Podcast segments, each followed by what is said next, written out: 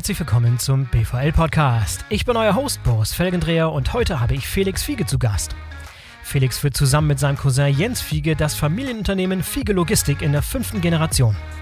Das Unternehmen wurde 1873 gegründet, feiert also im nächsten Jahr 150-jähriges Jubiläum. Mich faszinieren ja diese mittelständischen deutschen Traditionsunternehmen, die sich 150 Jahre am Markt behaupten und sich immer wieder neu erfinden und weiterentwickeln müssen.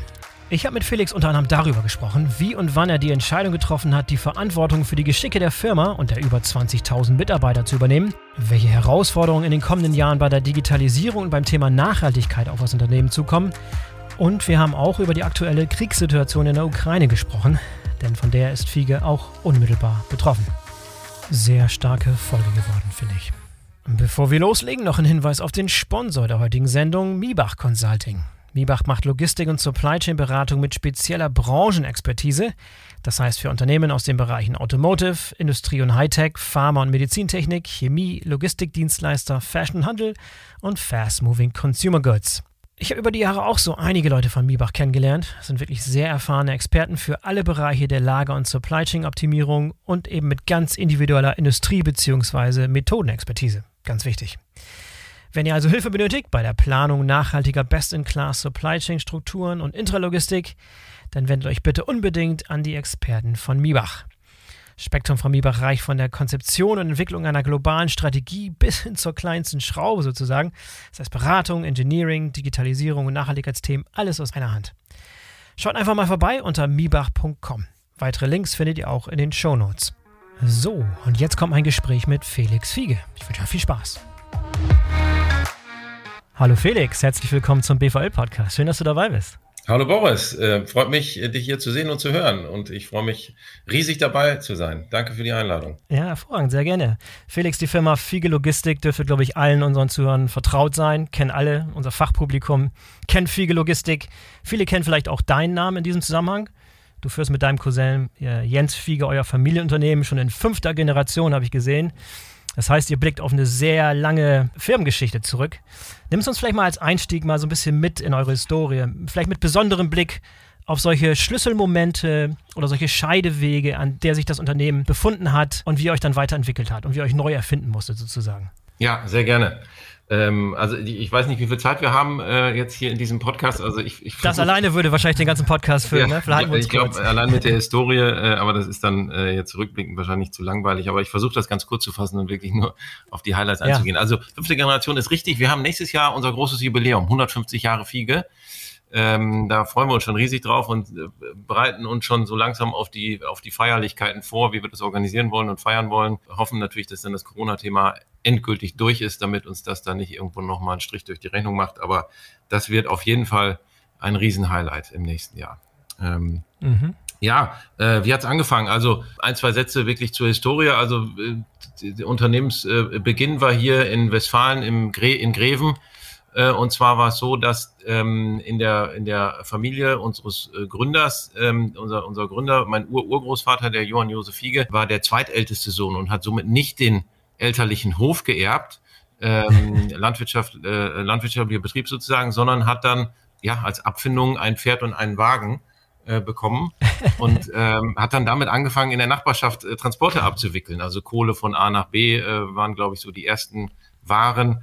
Und ähm, so, so fing es an. Ja? Ähm, und dann war irgendwann äh, ein, zwei Generationen später dann ja ein ganz, ganz wichtiger Schritt, wo es auch damals tatsächlich einen Streit gegeben hat zwischen den Generationen, weil dann der eine Generation weiter, der Sohn, der Josefige, äh, wollte dann äh, fortschrittlich ähm, das erste Mal in LKWs, motorisierte LKWs investieren und der Vater sagte dann, ähm, so ein neumodischer Quatsch, jetzt mal auf Deutsch gesagt. Ja, das, das yeah. wird sich nicht durchsetzen. Ja, der erste Scheideweg, die erste große Entscheidung, ja. Ja, und dann war wirklich phasenweise war es so, dass ähm, die getrennte Wege gegangen sind. Ja, und, und ähm, mhm. das hat dann aber haben sie dann äh, zum Glück nach kurzer Zeit wieder zusammengefunden und äh, gemeinsam weitergemacht sozusagen. Aber natürlich hat sich das dann ganz, ganz schnell durchgesetzt mit den, mit den Lkw.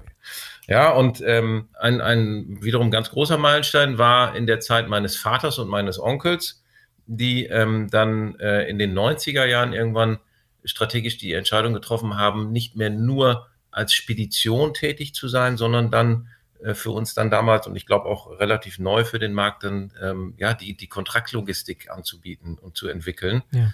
ähm, mhm. für einen großen Kunden, der damals sehr offen war für das Thema und äh, am Ende auch einfach eine ganzheitliche Lösung haben wollte mit mit nicht nur Spedition und Lagerung, sondern äh, wirklich allen anderen Dienstleistungen, die dazugehören.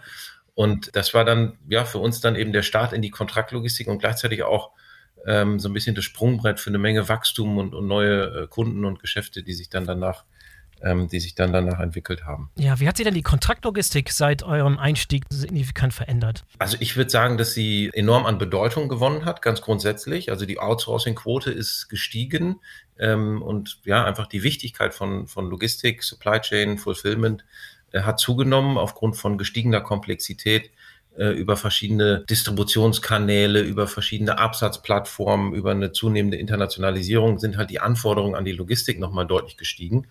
Ähm, und das ja, ähm, erhöht sozusagen unsere Bedeutung oder die Bedeutung der Logistik in der gesamtwirtschaftlichen Kette irgendwo. Und das ist natürlich ganz schön für uns und, und äh, bringt am Ende auch neue Projekte und äh, Wachstum. Und vielleicht noch ein bisschen zurück zu, zu deiner persönlichen Historie. Hast du als kleiner Junge schon das ein oder andere Mal mit dem Gedanken gespielt, irgendwann mal die, die Führungsrolle im Unternehmen zu übernehmen? Oder wann hast du das erste Mal ernsthaft drüber nachgedacht? Ja, wir waren äh, auch als, als Kinder nie weit weg vom Familienunternehmen. Das ist äh, typisch ja auch mhm. für ein Familienunternehmen, dass man dann schon äh, ähm, sozusagen in, in den Kindesschuhen immer nah dran ist und mal zu Terminen mitgeht und in den Ferien dann auch mal im Lager gejobbt und, und kommissioniert. Mhm und solche Sachen. Ne? Also wir waren immer, haben viel, viele Gespräche natürlich dann auch durch unseren Vater damals mitbekommen. Also immer sehr nah dran gewesen, aber es war sicherlich immer eine Option, aber es war nie äh, vorher äh, bestimmt oder oder ähm, oder sozusagen schon fest. Ja, also es war immer eine Option, aber es war nie sicher und dann irgendwann ergab sich und dementsprechend habe ich dann auch die ähm, mein Studium und dann äh, die ersten Jobs sozusagen auch jetzt nicht darauf ausgerichtet, ähm, jetzt später hier ins eigene Unternehmen einzusteigen, ähm, sondern habe einfach angefangen, meinen eigenen Weg zu gehen, mhm. ähm, ganz bewusst. Und dann ergab sich aber doch irgendwann, äh, also 2008 konkret, äh, die Chance ins Unternehmen einzusteigen. Ähm, und ähm, ja, da habe ich dann äh, kurz äh, drüber nachgedacht und habe dann aber mich äh, definitiv dazu entschieden, diesem Ruf zu folgen und, und äh, ja, die Chance da zu ergreifen und habe es bis heute nicht bereut. Ja, sehr schön. Das heißt, du bist jetzt 14 Jahre ähm, im Unternehmen, noch nicht in der Rolle, aber seit 2008 sagst du, ne? Ja, genau. Ja, was, was, ja. wenn du zurückblickst, was sind denn da so deine, deine größten Errungenschaften, die größten Projekte oder die größten Meilensteine, die du selber so erreicht hast, was du erreichen konntest im Unternehmen? Boah, schwer zu sagen. Also es ist jetzt nicht, ich würde jetzt sagen, nicht so der eine große ähm, Deal oder, oder äh, das eine große Thema, ähm, das war uns beiden, also meinem Cousin und mir auch ganz wichtig, dass wir jetzt nicht als neue Generation, wo wir dann final sozusagen in die Verantwortung kamen, ja, wo der, der Generationswechsel war ja bei uns auch bewusst ein, Prozess über mehrere Jahre. Also als ich kam, äh, mein Cousin äh, war schon äh, ein paar Jahre drin zu dem Zeitpunkt. Äh, mhm. Unsere Väter waren aber weiterhin aktiv und in der Verantwortung. Und so war das also so ein bewusst, bewusster Prozess über mehrere Phasen. Und als dann irgendwann sozusagen der Punkt kam, wo mein Vater und mein Onkel gesagt haben, so jetzt schließen wir einen Generationswechsel ab ähm, und, und ähm, ziehen uns zurück sozusagen ähm, aus dem Operativen, äh, war jetzt bei uns auch nicht irgendwie der Wunsch da, jetzt sozusagen alles über den Haufen zu werfen oder eine Revolution anzuzetteln oder so, sondern es ist wirklich eine evolutionäre Entwicklung, ja, die natürlich äh, auch durch, durch jetzt uns als Generation ähm, sicherlich neue Aspekte mit, die wir dann mit reingeholt haben, ne? sei es jetzt Digitalisierung, sei es noch mehr E-Commerce-Fulfillment-Geschäft, ähm, sei es neue Dienstleistungen um das Thema Marktplä Marktplätze herum oder auch jetzt die ganzen Venture-Themen, die wir ähm, schon seit längerem verfolgen und, und weiter ausbauen wollen. Ne? Also es sind einfach viele Themen, die sich so, ähm, die wir so nach und nach entwickeln konnten, aber am Ende ist es eine Evolution. Ja, einfach eine Weiterentwicklung, mhm. wie es, glaube ich, auch ganz, ganz wichtig ist für so ein altes Familienunternehmen, muss man ja, ähm, ist einem gar nicht so bewusst, aber muss man ja sagen. Aber äh, wir müssen halt aufpassen, dass wir nicht, dass wir nicht stillstehen, ja, und, und ja. Äh, zu sehr nach hinten blicken. Deshalb ist diese Historie immer so ein Rückblick mit ein paar Anekdoten ganz schön. Aber letzten mhm. Endes kann man sich dafür ja nichts kaufen. Es hilft einem ja nicht. Ne? Wir müssen nach vorne schauen und, und überlegen, okay, wie, wie wollen wir uns weiterentwickeln? Was erwarten die Kunden? Was erwartet der Markt? Was sind jetzt wichtige äh, Themen oder Herausforderungen ähm, nach vorne und was können wir da bestmöglich anbieten. Ja, und das ist immer eine Weiterentwicklung, die, uns als gesamtes Unternehmen, als Organisation betrifft. der wir gerecht werden müssen und möglichst nicht reaktiv, sondern äh, im besten Fall eben so, dass wir dann gewisse Dinge antizipieren und äh, im Vorfeld uns irgendwas überlegen ähm, und dann aktiv auf, auf unsere Kunden zugehen, anstatt zu warten, bis jetzt irgendwann äh, wirklich der Bedarf schon da ist. Ja, das, das Thema Digitalisierung, ist das ein Thema, was schon von der vorhergegangenen Generation wahrgenommen wurde und ernst genommen wurde? Oder bedarf es da auch mal irgendwie so ein Generationswechsel, um wirklich so ein großes Thema wirklich mit Ernst anzugehen? Das ist sicherlich in der Generation davor auch schon ein wichtiges Thema gewesen, ja. Also die, die, die IT, gerade im, also im finanziellen, kaufmännischen Bereich, aber auch im operativen Bereich, war ja ähm, auch zur Zeit meines Vaters, meines Onkels schon ein ganz wichtiger Baustein irgendwo äh, ein Schlüssel in der ganzen, im ganzen Geschäft. Dass es jetzt ähm, so in den Fokus ähm, geraten ist, wie es jetzt aktuell ist, das ist sicherlich ähm, jetzt in den letzten Jahren oder, oder zehn Jahren vielleicht äh, oder sogar ein bisschen länger her äh, passiert. Klar, das ist natürlich jetzt in der Zeit meines Cousins und, und, und, mir entstanden, aber es sind natürlich auch mittlerweile andere Möglichkeiten, andere Anforderungen, andere Technologien, die man zur Verfügung hat, andere Geschäftsmodelle, die jetzt Einzug finden, die auch einen riesen Impact haben auf die Logistik. Und insofern ist das einfach auch eine Frage der Zeit. Ne? Und ähm, aber grundsätzlich war äh, Digitalisierung, wenn man das früher schon so äh, nennen kann, äh, auch damals schon sehr wichtig, ja. Aber es ist halt, es ist also, also aktuell überholt es irgendwo alles, habe ich das Gefühl. Ja, also die die Digitalisierung an sich ähm, in Sachen Geschäftsmodell, Prozess in, innerhalb der Prozesse und der internen operativen Systeme ähm, das hat einfach so eine große Bedeutung bekommen. Aber wir sind trotzdem, trotz allem erst am Anfang dieser Reise, glaube ich. Ja, also die, ja. die Entwicklungsschritte werden weiter kommen, die Geschwindigkeit äh, wird auch weiter zunehmen. Äh, und das wird noch viele, viele Veränderungen mit sich bringen, was auch gut ist. Ja, also es ist ja auch schön, wenn man sehen kann, dass da noch Potenzial ist in der ganzen Supply Chain, in der Logistik. Ähm, und ähm, insofern ist es einfach eine sehr, sehr spannende Zeit, glaube ich, insbesondere in der Logistik. Ja, aber im deutschen Mittelstand und auch der Logistik wird ja oft der Vorwurf gemacht, dass wir so ein bisschen beim Thema Digitalisierung ein bisschen langsam schalten und ein bisschen Gefahr laufen, ins Hintertreffen zu geraten. Wo seht ihr euch denn? Seht ihr, seht ihr euch eher als, als Vorreiter, eher so als Late Adapter? Wo würdet, würdest du dich auf der Skala so einordnen? Seid ihr ein richtiger Vorreiter, ein Pionier oder eher abwartende Haltung? Nein, ich würde uns schon eher zum Vorreiter und zum Pionier zählen, wobei uns auch schon ganz bewusst ist, dass wir jetzt alleine äh, auch jetzt nicht alle alles lösen können und alles selber entwickeln können. Ja, also wir haben so ein bisschen den Ansatz, dieses äh, Best of Two Worlds kann man es vielleicht nennen, ne? dass wir als als ja etabliertes Unternehmen, als ähm, Logistikdienstleister auch mit Assets und Infrastruktur und Netzwerk und so weiter natürlich viele Vorteile mitbringen, ähm, eine gewisse Infrastruktur mitbringen, auf die man aufbauen kann ähm, äh, und, und, und viel an in Sachen Digitalisierung und, und neue Entwicklung neuer Geschäftsmodelle und, und eigene Corporate Startups und so weiter äh, kann man machen, aber am Ende müssen wir auch kooperieren, wir müssen offen sein für externe Startups, für neue Technologien, für Partner auf der Seite.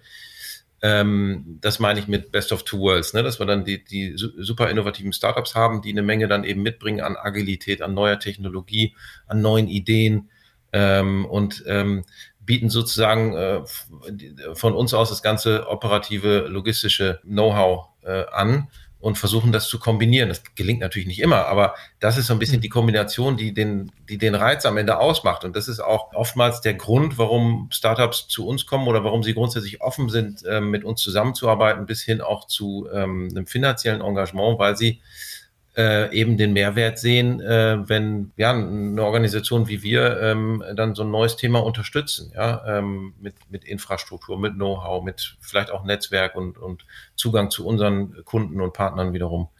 Äh, und das versuchen wir eben zu kombinieren ähm, und haben jetzt nicht den Anspruch zu sagen, wir sind der, wir sind der Beste und wir sind der Pionier und wir können alles alleine. Ja. Ähm, das funktioniert wiederum auch nicht. Aber gibt es denn große so Vorzeigeprojekte, auf die du besonders stolz bist beim Thema Digitalisierung? Vielleicht mal intern erstmal gesehen. Jetzt nicht die Startups, da können wir gleich drüber sprechen, euren Express Ventures, Company Builder und so weiter.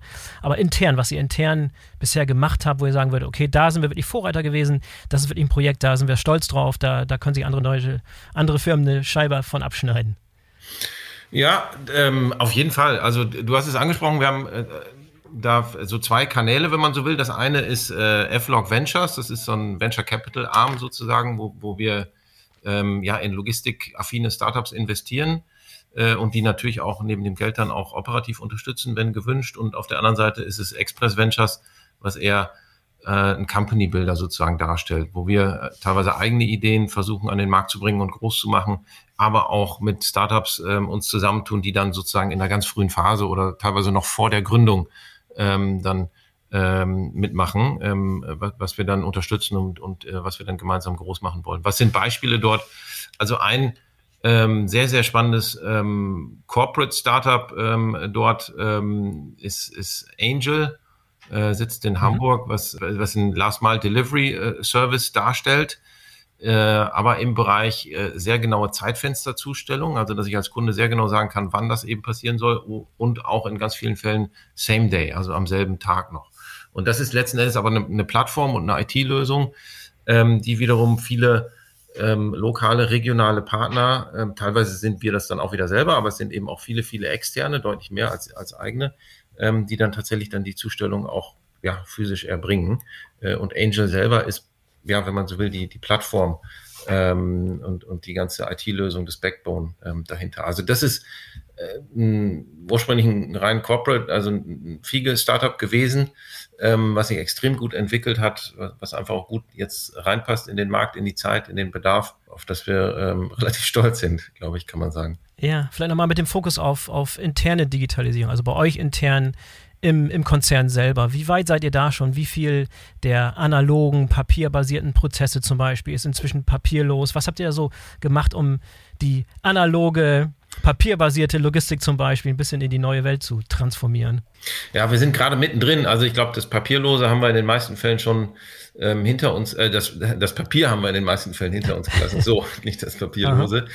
Ähm, trotzdem ist es aber äh, eine große Herausforderung ähm, oder eine never-ending Story. Nee, hoffentlich nicht, aber äh, wir haben ein großes Projekt, das nennen wir Data Driven Company. Das läuft auch schon seit ein paar mhm. Jahren, wo wir gerade im operativen Bereich ähm, in den ganzen Finanzsystemen ist es einfacher und, und auch schon viel weiter fortgeschritten. Aber gerade im operativen Bereich auch natürlich durch eine gewisse Heterogenität, die wir haben, teilweise auch getrieben durch die Kunden, ja, weil jeder Kunde hat natürlich irgendwo ähm, etwas andere Anforderungen und, und, und ähm, andere Prozesse und das wiederum bringt dann äh, andere Systemlösungen mit sich, ja, und ähm, da ist einfach eine gewisse Heterogenität, ähm, mit der wir dann eben arbeiten müssen, aber ähm, durch dieses, durch diese Initiative Data Driven Company wollen wir halt ähm, trotz allem im operativen Bereich eine Datenlandschaft schaffen sozusagen und die ähm, diesen, diese wertvollen Daten, die wir dort haben, die auch jeden Tag irgendwo generiert werden, egal ob im Transport oder stationär im Lager oder im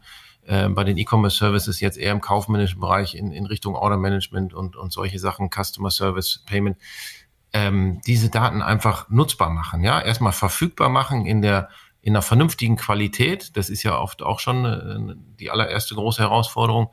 Äh, und dann nutzbar machen für äh, Optimierung, für Auswertung wiederum zurück zu unseren Kunden. Da haben wir schon große Fortschritte gemacht und, und sehen tatsächlich auch die ersten ähm, Erfolge. Es ist also am Ende auch schön zu sehen, wie schnell das dann aufgenommen wird von der Organisation, äh, wenn, wenn, weil die muss man mitnehmen von Anfang an. Also äh, so ein Thema wie Data Driven Company lässt sich jetzt nicht durch irgendwo ein kleines Team in der Zentrale jetzt äh, steuern, sondern ich muss eigentlich auch kulturell die ganze Organisation mitnehmen und da auch ein bisschen Werbung machen. Warum ist das wichtig? Ja, warum bringt uns das weiter? Was haben wir am Ende davon? Und das ist zum Glück gelungen, dass da eine große Offenheit da ist und Interesse da ist. Und das zahlt sich jetzt auch gerade wieder so ein bisschen aus, äh, weil wir äh, da wirklich die ersten Tools und, und, und BI-Projekte haben, wo dann auch wirklich unsere Teams ähm, das, was da an Daten verfügbar gemacht wird, tatsächlich auch jeden Tag und nicht nur jeden Monat, sondern jeden Tag oder fast jede Stunde nutzen können, um ihr Geschäft zu steuern und zu optimieren.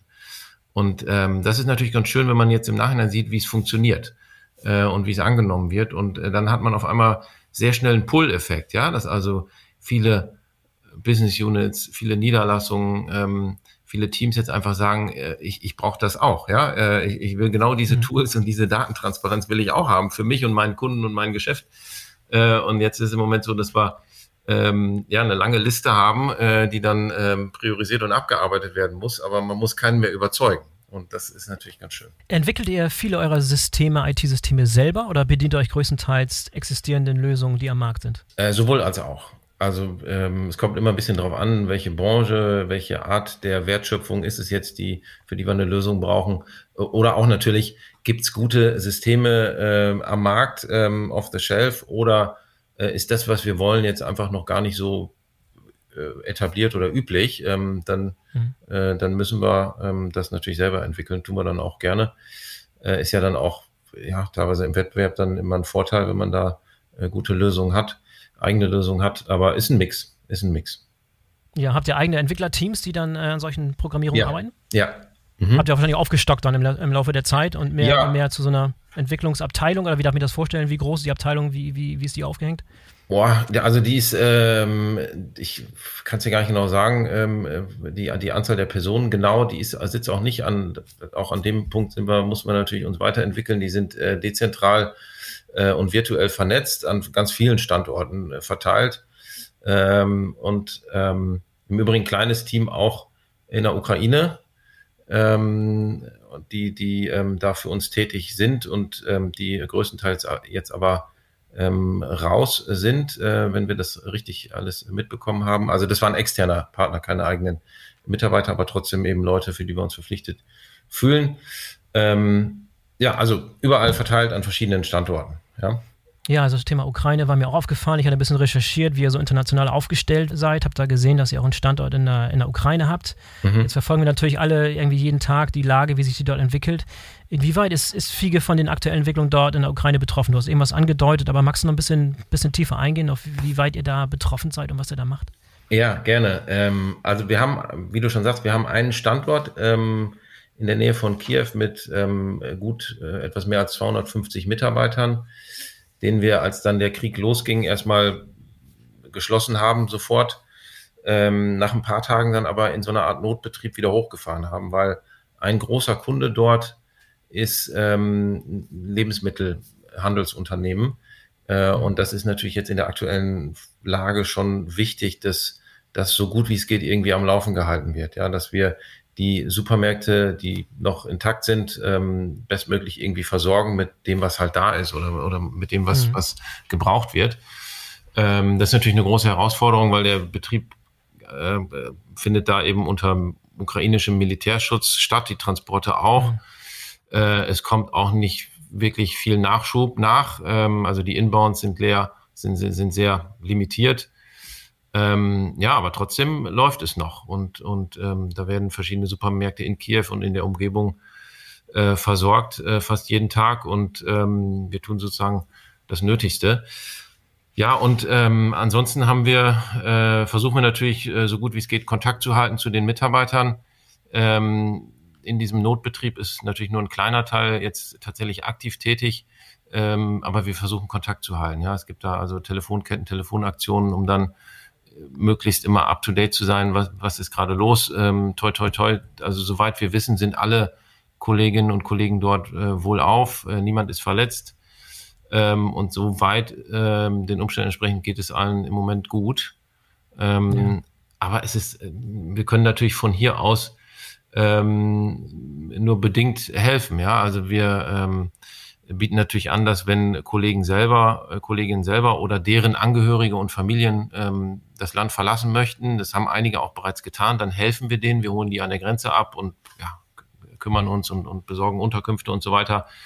Mhm. Ähm, wir haben also auch Sonderzahlungen so schnell ähm, direkt nach Kriegsbeginn äh, gemacht, damit äh, wir hatten ein bisschen die Sorge, dass das Bankensystem irgendwann nicht mehr funktioniert und deshalb haben wir relativ schnell äh, eine Sonderzahlung äh, an jeden Einzelnen getätigt, ähm, damit die vor Ort einfach genug Geld haben für ähm, alles Mögliche. Mhm. Zahlen die Löhne natürlich sowieso weiter. Das ähm, Finanzsystem funktioniert auch noch, Stand heute. Und ähm, ja, äh, aber wir können natürlich nicht den Krieg äh, jetzt stoppen. Und wir können aktuell auch nicht ins Land rein, um jetzt irgendwo äh, selber jedenfalls nicht, um da ähm, sozusagen das, das Team und die Organisation äh, zu unterstützen. Ähm, mhm. Ist aber ein Thema, an dem wir arbeiten, was wir noch nicht aufgegeben haben, aber Stand heute äh, können wir eben selber noch nicht rein. Mhm. Und ähm, naja, ansonsten spenden wir natürlich ähm, an, an verschiedene Organisationen, unterstützen humanitäre ähm, Stiftungen mit, mit, äh, mit ihren Hilfstransporten, dass wir dann da äh, ja, den Transport und die Logistik eben übernehmen. solche Sachen machen wir natürlich. Ne? Aber das, was wirklich im Land vor Ort getan werden kann, äh, gerade jetzt für unsere eigenen Leute, ist natürlich irgendwo limitiert. No. Ja, auch unglaublich die Vorstellung, alleine eine Kriegssituation mitzumachen und dann noch weiter zur Arbeit zu gehen und, normal weiterzumachen. Ne? Das ist eigentlich, ja. kann, kann, kann wir uns nicht vorstellen, ne? wie sowas. Nee, kann man sich nicht vorstellen. Ist auch äh, wirklich total beeindruckend und bewegend, äh, mit was für einer Einstellung ähm, dort die Ukrainer herangehen an die Sache. Ja, also ähm, mit welchem Mut und, und ähm, auch dieser Bereitschaft eben äh, in unserem Fall jetzt dann äh, zu arbeiten und, und dadurch zu unterstützen. Ähm, und ähm, das ist schon sehr, sehr bemerkenswert ne? und ähm, ähm, toll auf der einen Seite. Ja. Wir haben darüber hinaus viele äh, ukrainische Mitarbeiter, über 1000 sogar, ähm, außerhalb der Ukraine beschäftigt, allergrößtenteils in Polen und in Ungarn. Ähm, das ist natürlich auch ähm, etwas, wo wir, ja, wo wir genau darauf achten, äh, wie geht es den äh, Kollegen jetzt dort vor Ort oder Kolleginnen sind es auch in vielen Fällen. Ähm, was können wir da tun, um zu helfen? Ähm, da waren mein Cousin und ich jetzt auch letztens nochmal bewusst in, in, in Polen und auch in Ungarn an den Standorten, wo jetzt da äh, eine große Anzahl an Ukrainern äh, tätig ist für uns an den Standorten und, und haben mit denen gesprochen und, und die besucht, nochmal unsere Solidarität äh, bekundet.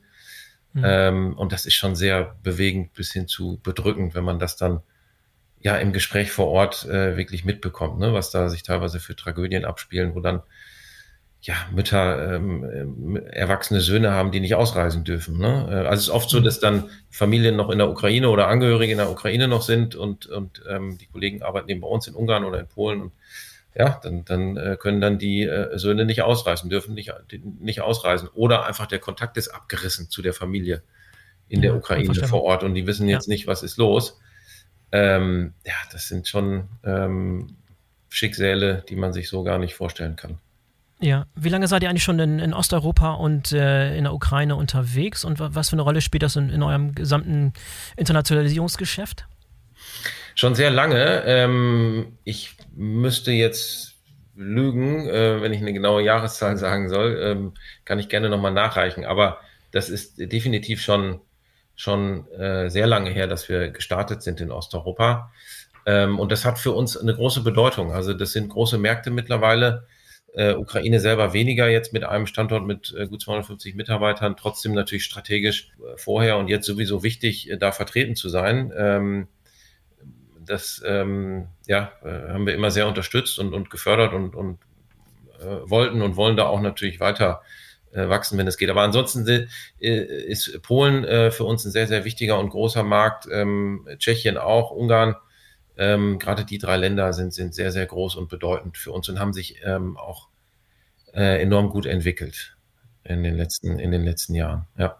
Ja, inwieweit geht euer Geschäft auch aus Europa heraus? Habt ihr da was oder habt ihr Ambitionen, euch auch global weiter auszubreiten? Ja, äh, haben wir auf jeden Fall. Also wir sind ähm, außerhalb Europas in China selber tätig.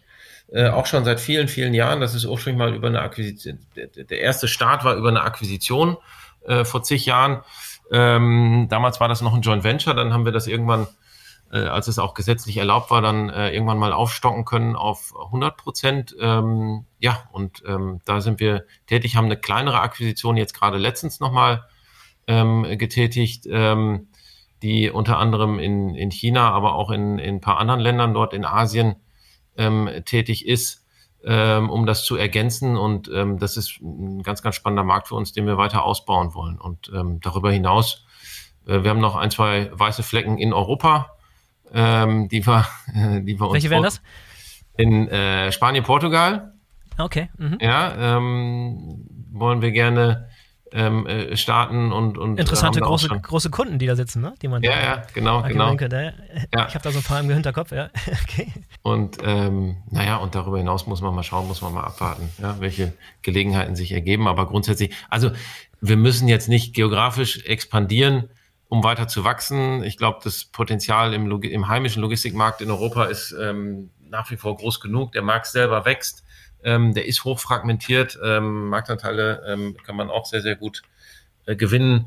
Ähm, ja, aber trotzdem ist es natürlich auch aus kind Kundensicht äh, ganz schön, ähm, eine gewisse Geografie abdecken zu können. Ja, weil wir sehen natürlich schon, dass Kunden ähm, ja. auch auf ihrer Seite Komplexität reduzieren wollen und nicht zu viele Partner haben wollen.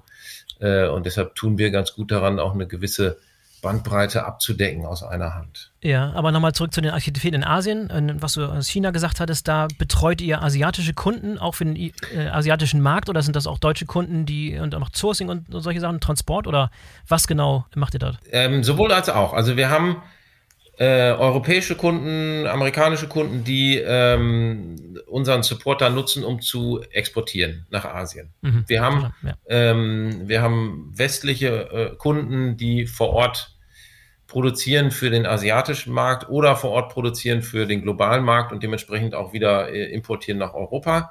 Und wir haben auch äh, lokale Kunden, die einfach für den chinesischen Markt dort tätig sind. Also es ist ein ja, bunter, bunter Mix. Bunter Mix, muss ja. man sagen. Wir sehen in allen Bereichen grundsätzlich dort Potenzial, insbesondere auch ähm, aber im, im Cross-Border E-Commerce-Bereich. Also das ist, mhm. äh, ist der ist ja heute schon sehr, sehr relevant, ähm, aber das ist, glaube ich, ein Markt, der sich ähm, überproportional äh, stärker noch entwickeln wird. In beide Richtungen. Ja, du hast eben schon mal das Stichwort Wachstum gesagt. Wie ambitioniert ist euer Wachstum und wo wird das Wachstum herkommen in den nächsten, nächsten Jahren, in den nächsten fünf bis zehn Jahren?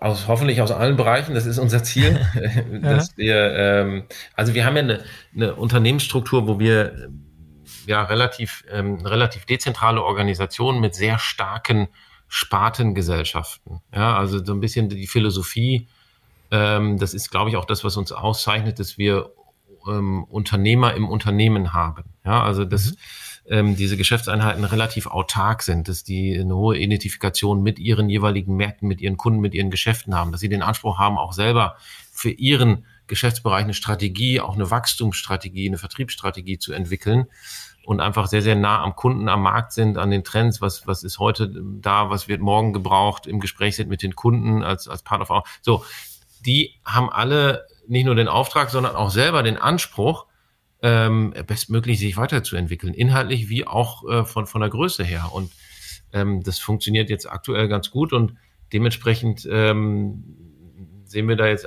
eigentlich in allen Bereichen, dass ähm, sich das weiterentwickeln kann und auch soll. Ähm, so, das mal vorweg gesagt, aber äh, ich sag mal, ähm, das größten Wachstumsschritte sehen wir ähm, aktuell schon im Bereich E-Commerce Fulfillment äh, mhm. und auch in ähm, ähm, in den Bereichen von ja, den eher kaufmännischeren Dienstleistungen, auch insbesondere im E-Commerce und vor allen Dingen Marktplatzumfeld, ja, wo ähm, wir ja für unsere Kunden dann eben nicht nur die physische Logistik machen, sondern dann eben auch ähm, ja, die, die, die Dienstleistung ähm, sich an verschiedene Marktplätze anzubinden oder äh, Order Management ähm, äh, Funktionen, ähm, die immer wichtiger werden. Gerade wenn wir jetzt ganz, ganz viele Absatzkanäle haben, ganz viele Distributionskanäle, äh, dann ist natürlich das ganze Thema Order Management und, und Routing und so weiter zunehmend komplizierter und auch wichtiger. Und da sehen wir noch eine Menge Wachstumspotenzial. Ja, sind eigentlich eure Kunden eher so die, die Großen dieser Welt, die, die Ebays dieser Welt oder äh, geht ihr auch zunehmend an solche kleineren D2C-Brands zum Beispiel, die jetzt immer wieder sehr erfolgreich sind und sehr, sehr schnell wachsen? Ist das ein, ein Wachstumsfeld für euch? Seid ihr ja. da dran? Ja, also ja. beides. Ähm, beides tun wir. Ähm, das äh, mit, mit großer Leidenschaft, sowohl die großen etablierten, ähm, aber auch kleine Startups. Ähm, ja, äh, das ähm, ja, ist, glaube ich, auch ganz wichtig, ähm, dass man sich jetzt nicht auf eine Kategorie fokussiert und dann die anderen außer Acht lässt. Und äh, die Geschichte hat ja auch gezeigt, dass selbst ein kleines Startup äh, in ganz, ganz kurzer Zeit auf einmal zu einem Riesenplayer werden kann.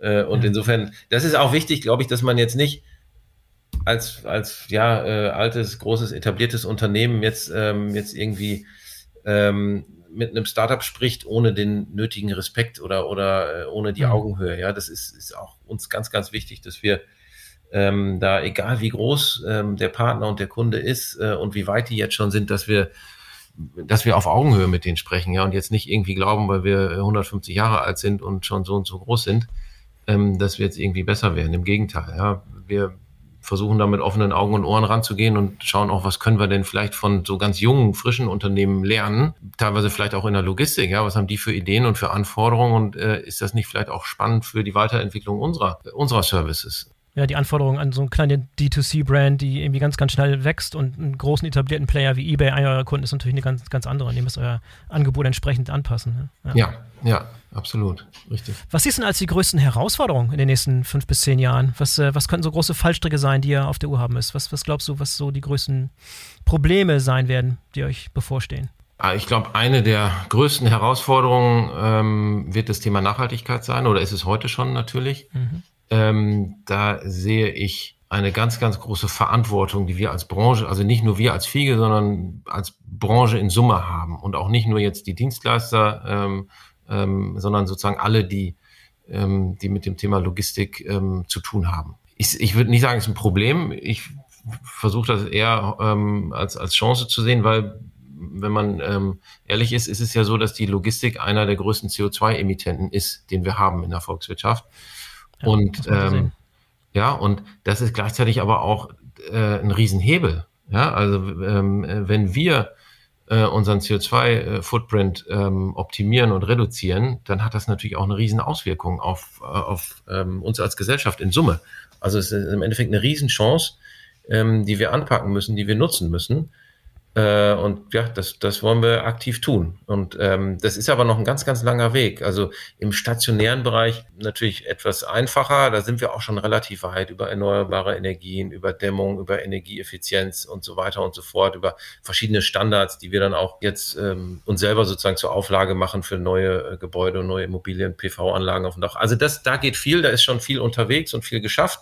Aber im Transport ähm, sind wir noch ganz am Anfang der Reise. Ja, also ganz, ganz viele Pilotprojekte, um neue Antriebstechnologien auszuprobieren in der Praxis. Was funktioniert wirklich, für welche Zwecke? Ja, aber äh, das ist, da sind wir ganz am Anfang. Und das ist noch ein, mhm. ähm, ein langer Weg, den wir da gemeinsam vor uns haben, ähm, den wir gehen müssen. Und da sehe ich uns in der Verantwortung, dass wir da aktiv rangehen, als Vorreiter rangehen und ähm, und auch mit, mit Innovationen und neuen Technologien natürlich. Ähm, auch, auch gerade da ist wiederum die Kooperation mit Startups total wichtig, ja, die mhm. uns da auch einfach eine Menge bringen, ähm, sei es jetzt erstmal in, in der Transparenzschaffung, gerade im Transport, äh, aber auch dann später in der Optimierung und, und Vermeidung, weil am Ende muss es ja eine Vermeidung sein. Die, die, die Kompensation mag vielleicht jetzt, Kompensation von CO2-Emissionen ähm, mag vielleicht jetzt in der Übergangsphase ein gutes Werkzeug sein, aber langfristig geht es ja schon um Reduzierung, Vermeidung um da die Ziele zu erreichen. Ja, wenn ihr euch als, als Pionier auf dem, auf dem Pfad seht, gibt es ein paar konkrete Beispiele und Projekte, von denen ihr das Gefühl habt, da, da geht ihr voran, da seid ihr Pionier äh, und, und weist anderen den Weg. Gibt es da schon ein paar Vorzeigeprojekte oder seid ihr wirklich noch so am Anfang, dass ihr ein bisschen ein paar Piloten hier und ein paar, paar Dinge ausprobiert und dann wirklich voll auf Dinge setzt, die funktionieren? Oder habt ihr schon Sachen, wo ihr schon weit genug seid, um euch, euch auch als, als Pionier sehen zu können? Ja, haben wir. Ähm, äh, ho hoffe ich, glaube ich. Ähm, können wir sagen. Ähm, alle Geheimnisse will ich jetzt noch nicht, äh, glaube ich, ausplaudern. Aber also ein Beispiel ist, ist auch eher noch so ein Pilotthema. Wir haben jetzt noch nicht im, im Transportbereich, sondern eher bei den PKWs, bei unserer PKW-Flotte, äh, ganz gutes Modell, was, was Mitarbeiter incentiviert, eben auch Hybrid- und Elektroautos zu nehmen ähm, tun sie auch. Also wir haben da eine sehr, sehr gute Quote mittlerweile und hier an der Zentrale haben wir ein System, wo wir sozusagen versuchsweise mit einem Partner gemeinsam dann die Kapazität der Elektroautos äh, nutzen wollen, um den Energieverbrauch äh, besser zu managen, ähm, stationär in der Immobilie. Ja, also äh, fängt damit an, dass dann die Ladungsphasen so optimiert werden, dass dann der Energieverbrauch möglichst stabil ist. Ja, äh, und, und Spitzen zu glätten, ähm, auch mit, mit künstlicher Intelligenz dann. Äh, und in einem zweiten Schritt dann auch die Energiekapazität der Fahrzeuge nutzen, äh, um dann teilweise den Energiebedarf stationär im Gebäude abzudecken. Also auf Deutsch gesagt mhm. wird Strom sozusagen aus dem Auto wieder rausgezogen. Ähm, das ist noch in, in einer Versuchsphase, ähm, aber das finde ich, finde ich extrem spannend und das ist zum Beispiel auch ein Modell, was, was ich mir dann später gut vorstellen könnte ähm, im, im, ja, an, an einer Niederlassung, ähm, wo man das Gleiche dann mit, mit Elektro-LKWs dann vielleicht äh, hinbekommt. Ne? Weil das wird eine große Herausforderung, wenn jetzt große Teile äh, der, der Transport äh, Bewegungen irgendwo elektrisch abgedeckt werden müssen, dann überhaupt die Ladekapazität und den Ladestrom dann rechtzeitig und, und in kurzer Zeit zur Verfügung zu haben. Ne? Fährst du selber schon elektrisch oder wartest du noch das richtige Modell? Nee, ich fahre, äh, ich habe äh, ein paar Jahre voll elektrisch gefahren äh, mhm. und ähm, habe jetzt gerade einen Dieselhybrid. Der okay. im Moment auch, muss ich sagen, ist ja leider. Ich Gottes dachte, wer einmal Elektro gefahren ist, geht nie wieder zurück. Das ist das erste Mal, dass ich mal gehört habe, der wieder zurück zum Hybrid will. ja. Ähm, ja, ich habe es damals tatsächlich, muss ich dazu sagen, ähm, auch für, für längere Strecken dann gemacht, die jetzt nicht so häufig vorkommen ähm, im Auto, aber hin und wieder schon. Und dann ist, ist manchmal ein Hybrid schon ganz praktisch, muss ich sagen. Ähm, so, dann kam irgendwann äh, Corona und leider, leider ist es ja so, dass die längeren Dienstreisen jetzt, äh, jetzt kommt es langsam zurück, ja, aber in letzter Zeit war es äh, so, dass man ja, äh, was auch seine Vorteile hat, aber eben viel, viel per Videokonferenz gemacht hat und ähm, im Endeffekt fahre ich mit meinem Hybrid jetzt eigentlich nur elektrisch, weil ähm, die längeren Strecken jetzt gar nicht so stattfinden zurzeit. Hm. Felix, ich kann mir vorstellen, dass der, dass der Druck, der auf einem lastet, wenn man so ein erfolgreiches Familienunternehmen in fünfter Generation auch noch durch einen Wandel leiten muss, ähm, der ist bestimmt recht hoch. Kannst du uns mal beschreiben, äh, was das für ein Gefühl ist und wie du persönlich damit umgehst? Ja, empfinde ich gar nicht so. Also ähm, empfinde ich nicht so. Was, was schon ähm, bemerkenswert war, äh, ganz offen gesprochen, ist damals der Wechsel vor ja, 14 Jahren dann vom, von dem Job, den ich damals gemacht habe als Angestellter ins eigene Familien. Ich war dann noch nicht Vorstand oder, oder CEO, also, sondern es war halt ähm, irgendwo ähm, eine normale Position sozusagen, aber es ist natürlich eine andere Rolle, die man hat im eigenen Familienunternehmen. Und Klar. das war schon, das war schon eine Umstellung in der Einstellung, äh, an, in allem irgendwo im Vergleich zu dem Job vorher. Da muss man sich dran gewöhnen. Ähm, aber jetzt, ähm, nein, jetzt macht es einfach Spaß. Ähm, das mhm. mit einem mit einem tollen, motivierten Team gemeinsam, also ich sehe das jetzt mit meinem Cousin gemeinsam auch nicht als unsere alleinige Aufgabe an, äh, das, das Unternehmen zu leiten und wir müssen jetzt alle Entscheidungen treffen und, und immer Vorgaben machen und, und die Strategie entwickeln oder so, sondern ganz bewusst natürlich im Team. Äh, und da können wir uns glücklich schätzen, dass wir ein echt super Team haben, äh, total motiviert, offen, also auch Leute, die uns wiederum offen ihre Meinung sagen. Ja, also das ist ja auch gerade im Familienunternehmen wichtig, dass, dass man sozusagen nicht nur Ja-Sager um sich rum hat, sondern auch Leute, die ähm, eine eigene Meinung haben und die dann auch kundtun äh, und äh, wir dann auch sehr viele Diskussionen haben. Ähm, das gehört ja dazu, so ein bisschen Reibung. Aber also vielleicht ist es auch deshalb, ähm, dass ich das jetzt nicht als, als große Belastung ähm, empfinde, sondern eher als, als Chance oder als etwas, was Spaß macht gemeinsam. Ich glaube, die Rolle des, des alten Familienpatriarchs, der das letzte Wort hat, der, die hat ausgedehnt, das Modell. Ja, auch im ja. Familienunternehmen. Ja, Gönnst du denn zwischendurch auch mal eine längere Auszeit oder ist es mehr oder weniger nonstop bei dir? Ähm, ja, die normalen Urlaube mache ich natürlich mit der Familie, äh, mit, mit den Kindern. Ähm, äh, klar, ja. Also das ist auch drin, dass ich dann äh, auch mal drei Wochen am Stück äh, habe ich schon mal irgendwo Urlaub gemacht. Man ist ja mittlerweile auch immer erreichbar. Ja? Also ähm, das ist ja gar nicht mehr so das Thema. Nee, auf jeden Fall. Ähm, aber das, du hast auch schon mal eine längere Auszeit genommen. Das habe ich aus, aus zuverlässiger Quelle erfahren. Ich glaube, das wurde noch nie irgendwie geteilt. Äh, habe ich tatsächlich, ja. Äh, ich, ähm, vor meiner Zeit hier im Familienunternehmen, genau. Ein Jahr äh, sind wir auf Segelreise gewesen. Das stimmt. Ja, gut recherchiert.